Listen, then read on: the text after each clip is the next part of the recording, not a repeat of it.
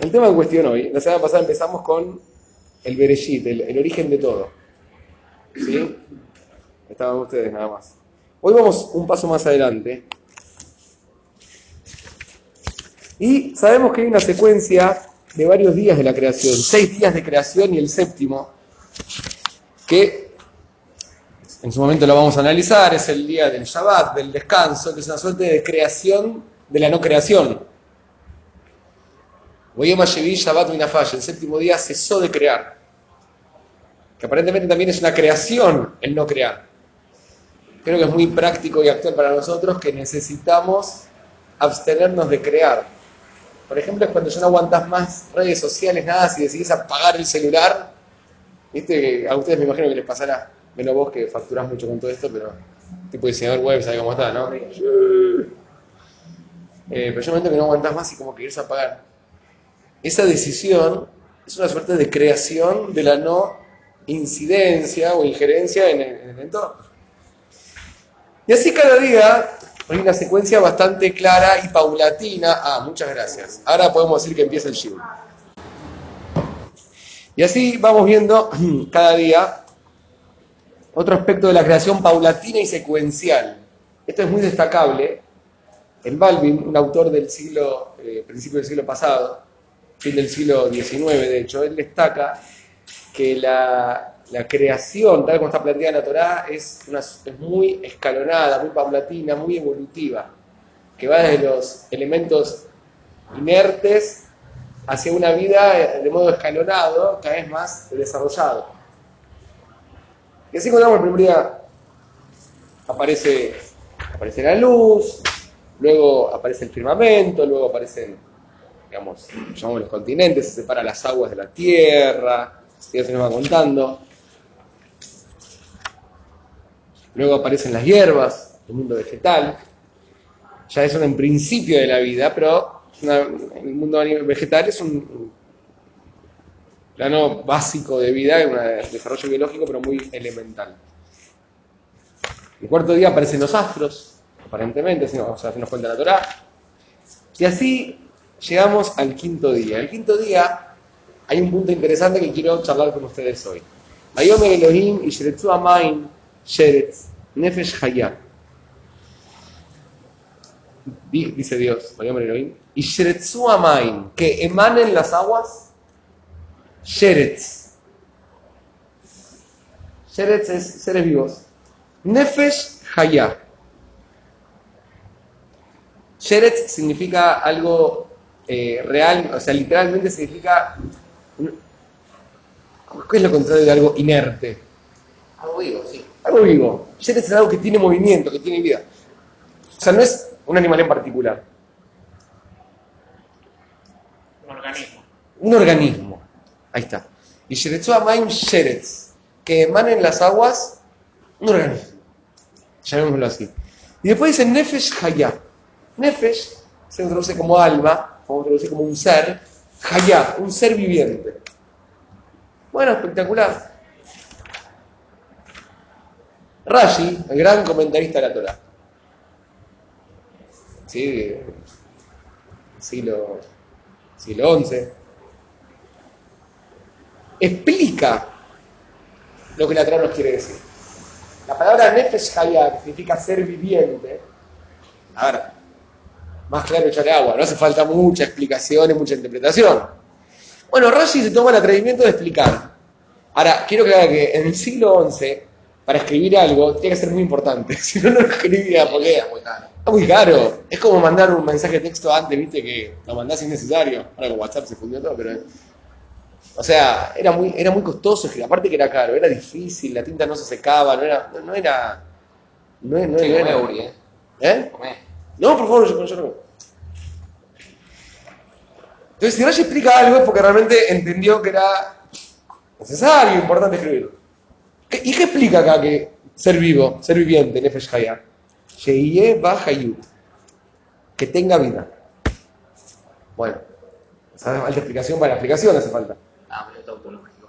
¿Qué, ¿Cómo es? Tautológico. ¿Qué es Es tautológico? como decir que es un, que es un caminante. Que es un caminante. Alguien que camina. ¿Está bien? Muy bien, tautológico.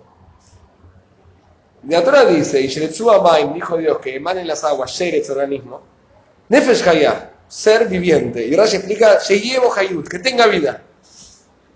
Extraño, ¿correcto? Extraño. La Torah sigue hablando, y el versículo siguiente dice, Vaibra Elohim, y creó. ¿Se acuerdan la semana pasada que vimos Bará, que significa Bará? Bará significa crear, es una creación ex nihilo, es un concepto totalmente innovador y hasta irracional. Crear algo desde la nada misma. O sea, la nada no es que está todo vacío. En la heladera vacía no es la nada. Te la llena la heladera de cosas. O el changuito de coto que está vacío y después lo llenaste de cosas. La, nada es, es nada. O sea, es la antítesis de la existencia. O sea, que de la exi- inexistencia surja la existencia es algo irracional. Irracional no quiere decir que es absurdo. Quiere decir que no, no, no entra en el espectro de nuestro intelecto. Eso está cri- encriptado, manifestado en la palabra hebrea, libró, bará. Que por eso en hebreo no se utiliza libró, nadie boré, nadie crea algo de la nada. Ni siquiera las ideas, que es lo más parecido a una creación ex nihilo, creación de la nada, siempre hay una previa, algo que escalonadamente, con el peine de ideas uno va generando. Y acá, excepcionalmente, después de la primera vez que la Torah dice eh, Bereshit bara Elohim Hashem Betares, al principio creó la nada, como la semana pasada, ese punto original. Acá dice Vaibra Elohim Tanima Gedolim. Bet Kol Nefesh. Creó de la nada, bara, la, la, la segunda vez que aparece este concepto. Creó Dios Et Kol Nefesh Haya. La misma palabra. Antes dijo Nefesh Haya, ahora dice Kol Nefesh Haya. Todo ser viviente. ¿Sí? Ayer que mandó las aguas, etcétera, etcétera. Bueno, ¿qué explica Rashi acá que antes sobre la palabra Nefesh Haya, ser viviente, dijo Sheyeva Hayut, que tenga vida? Acá explica Kol Nefesh Haya, explica Nefesh Sheyesh Hayut. Un ser que tiene vida. Antes dijo sobre la palabra Nefesh Hayah, Sheyeva Hayut, que, que, tendrá vida, que tenga vida. Y ahora sobre la palabra Nefesh Hayah, sobre el mismo ser, el mismo organismo. Dice Rashi, Nefesh Sheyesh Hayut, un ser que tiene vida, en presente. Bueno, acá Rashi nos la dejó picando. O sea, nos dejó picando no, nos tiró la pelota y arreglate. Y desinflada. Nos dijo, nos dijo, muchachos, hay partido, nada más. Algo nos quiere decir. Porque ya de por sí explica algo que no sé qué necesidad de explicar hay, porque está bastante claro, un ser viviente, ya está. Lo explica con una tautología, se dice. Pero esa tautología, y la segunda vez que aparece la Torah, lo explica de otra manera. O otra tautología. Entonces, evidentemente no es una tautología, algo nos quiere decir acá, que no está del todo claro. Para entender qué nos quiere decir, vamos a centrarnos en la explicación llamada Sifteh Jamim. ¿Me permiten leerlo? ¿Alguna objeción? ¿Quién no? ¿Me creen lo que voy a leer? Entonces dice Sifteh Jamim, que la semana pasada explicamos que es una, una antología de explicaciones de comentarios sobre el comentario de Rashi. Rashi explica Torah y hay un montón que explica qué quiso decir Rashi. Se cayeron Nefesh Hayah. Mashma de Maimotziu Nefesh Hayah. Fíjense qué interesante, que acá dice, Vayomer Elohim Amaim Sheretz Nefesh Hayah.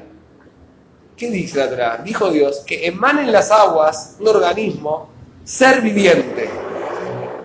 ¿Quién creó a este ser viviente? Repito, dijo Dios, Vayomer Elohim, y Sheretzu Amaim que emanen las aguas un organismo, ser viviente. ¿Quién creó este ser vivo? Las aguas. Las aguas. Eh, orden divina, lo que quieras. Que del agua salgan la, vida. La vida surge del agua. Yo no sé si Darwin leyó la Torah o no, leía Rashi, pero la vida sale del agua. negro sobre blanco. Ahora el siguiente versículo dice, Vaibra Elohim, este tenía el invent con Creó Dios, creó, así como creó el universo de la nada, utiliza el mismo verbo, creó de la nada a los seres acuáticos, et nefesh todo ser viviente. Pará, papi, no entiendo. ¿Estás de acuerdo? ¿Quién creó los seres acuáticos, la vida en el mar, en el agua? La creó Dios directamente en una creación ex nihilo, totalmente original, inédita, súbita, o del agua surgió la vida. Dos versículos que se, se contradicen y están uno pegado al otro y hablan de lo mismo. Sobre esto explica Sesteja también. Que a Rashi, cuando estudió, tenía un, conocimiento global de la Torah. Es muy interesante cuando vos querés entender algo, no alcanza con ver parte, tenés que entender, tenés que conocer todo. Entonces Rashi dijo, che, para, que hay un problema. La Torah documenta que Dios encomienda al agua crear la vida y, a, posteriori dice que Dios mismo crea la. Acá hay una, contradicción. Entonces, evidentemente, esta contradicción hay que buscar un, un desarrollo que la destrabe. Le Piresh, por eso explicó Nefesh Sheyeva Hayut. Por eso explicó acá que el primer Nefesh Haya, que el agua emana, refiere, cuando dice Nefesh Haya, ser viviente, Rashi explica un ser que pueda vivir. No que vive, que pueda vivir. Clomar, ¿qué quiere decir? Yahinu que las aguas preparen, tradujo literal, el cuerpo, la estructura biológica. Et que pueda recibir la energía vital, Sheiten bo que dará el creador. O sea, hay una dinámica, hay una creación en sociedad, por así decirlo. Mayomer Elohim dijo Dios, y Nefesh Que las aguas emanen la estructura biológica que pueda albergar la vida en sus más mínimos detalles. Pero que no tiene vida todavía. Puede tener vida, pero no tiene vida. Eso se lo encomendó a las aguas. Hay un desarrollo evolutivo, llamémoslo así, coordenado por el creador, creador, parte de la creación, que del agua misma empieza a desarrollarse, valga la redundancia, a generarse esta estructura celular. Pero la energía vital no puede venir de la nada. Elohim con Ahí viene la segunda etapa de la creación de la vida, que es Vaibra Elohim, que es una creación inédita, original del creador mismo. Que, digámoslo así, inyecta, insufla en esa estructura biológica la vida. Por eso Rashi explica en el primer Nefesh Hayat Nefesh Sheyeva Hayut, un ser que pueda vivir. O sea, que esté dadas las condiciones biológicas para que la vida se desarrolle. Y recién cuando interviene directamente el creador, aparece la vida, sobre la palabra Nefesh Hayut explica Rashi, Nefesh Sheyesh Hayut. Un ser que tiene vida. Porque ahora entró la vida en todo su, su esplendor. Hasta aquí lo que la Torah nos quiere decir la exégesis eh, de Rashi bastante compleja, ¿no? no revelada por lo menos. Pero eso es lo que Rashi nos quiere explicar acá. A mí me voló la cabeza cuando vi esto. Bueno, porque obviamente me empieza a conectar con todo lo que sabe, estudia la evolución, yo qué sé qué. más allá del speech clásico, que no hay contradicción entre la teoría y la ciencia, bla, bla, bla, bla, bla, me parece muy innovador. Estamos hablando hace mil años. Conseguir que efectivamente el origen de la vida surge del agua y que del agua surge, del agua se desarrolla las células que van a ser la matriz de la vida. No obstante, acá aparece el, el, factor divino, que es el que tiene que intervenir directamente para que la vida surja, exista. Y a mí me genera una reflexión muy personal, como que acá está sentando un precedente que la vida en sí no es una mera, un mero resultado de mutaciones o de una cadena evolutiva.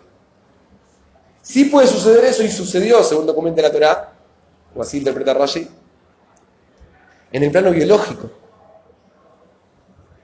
Pero hay otra faceta de la vida, que es aquello que le da el sentido a la existencia. Entonces, me parece que es algo muy actual para nosotros, en un mundo que se está planteando planteos éticos con lo que es la inteligencia emocional, como hablamos el otro día, inteligencia, inteligencia artificial, como el otro día, y hacia dónde va, clonación, todo lo que quieras decir, todo lo que quieras, todo, lo que prácticamente está al alcance de la mano, todos los órdenes. Eh, supresión de depresión eh, psiquiátrica, vía, lo que vos quieras, todo se va a poder hacer. Ok. O sea, el Nefesh se lleva Hayut. Preparar la estructura biológica para albergar la vida, ok. Sale del agua, se puede hacer, espectacular. Hay un desarrollo que en el laboratorio de repente puede hacer que, no sé, que surja.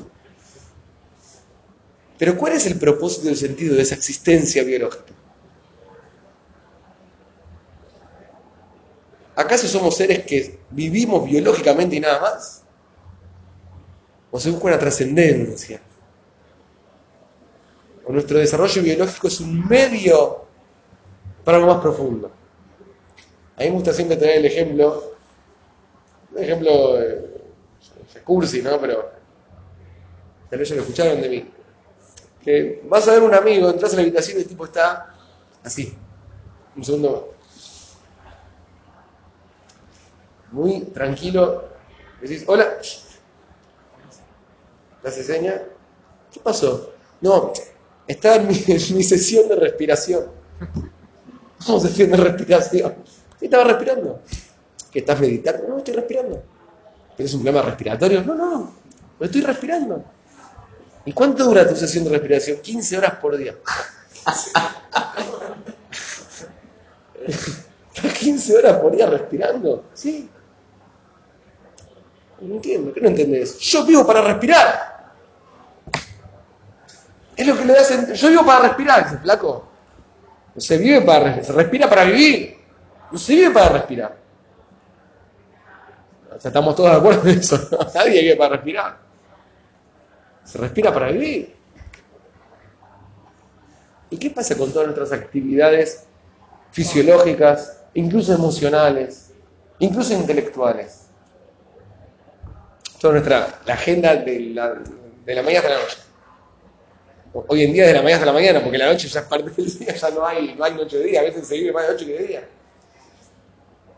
¿Vivimos para respirar o respiramos para vivir? O sea, nosotros estamos en el primer versículo, que somos una, un flujo del agua, una estructura biológica que puede vivir, y vivimos la vida biológica, vivimos para respirar, o somos parte del otro versículo.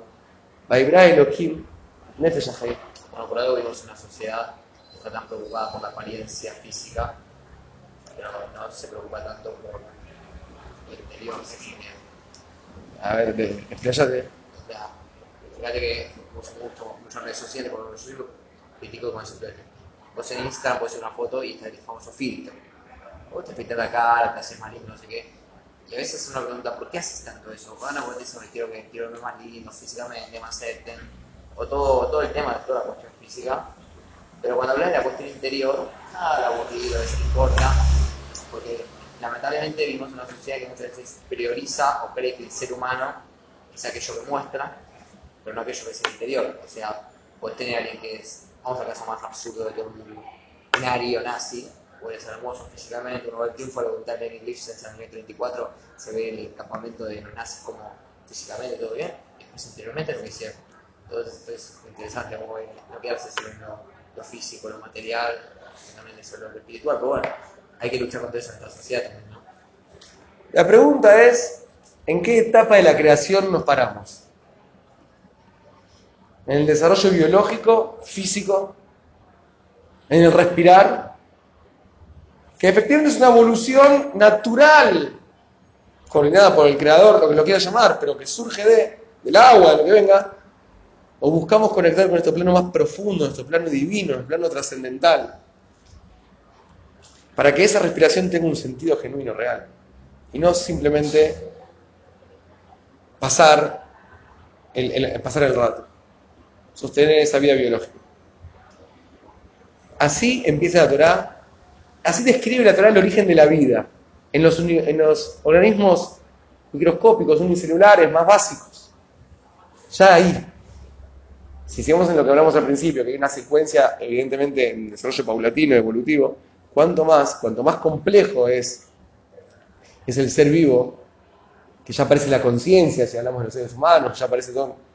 Cuanto más compleja y más, eh, llamémoslo así, me parece decir a mí, más comprometedora es la responsabilidad de buscar trascender a esa vida biológica para poder llevar un proyecto de vida que me lleve a lo divino, a lo espiritual, a lo trascendental. Hasta aquí por hoy. Esto es lo que quise compartir con ustedes.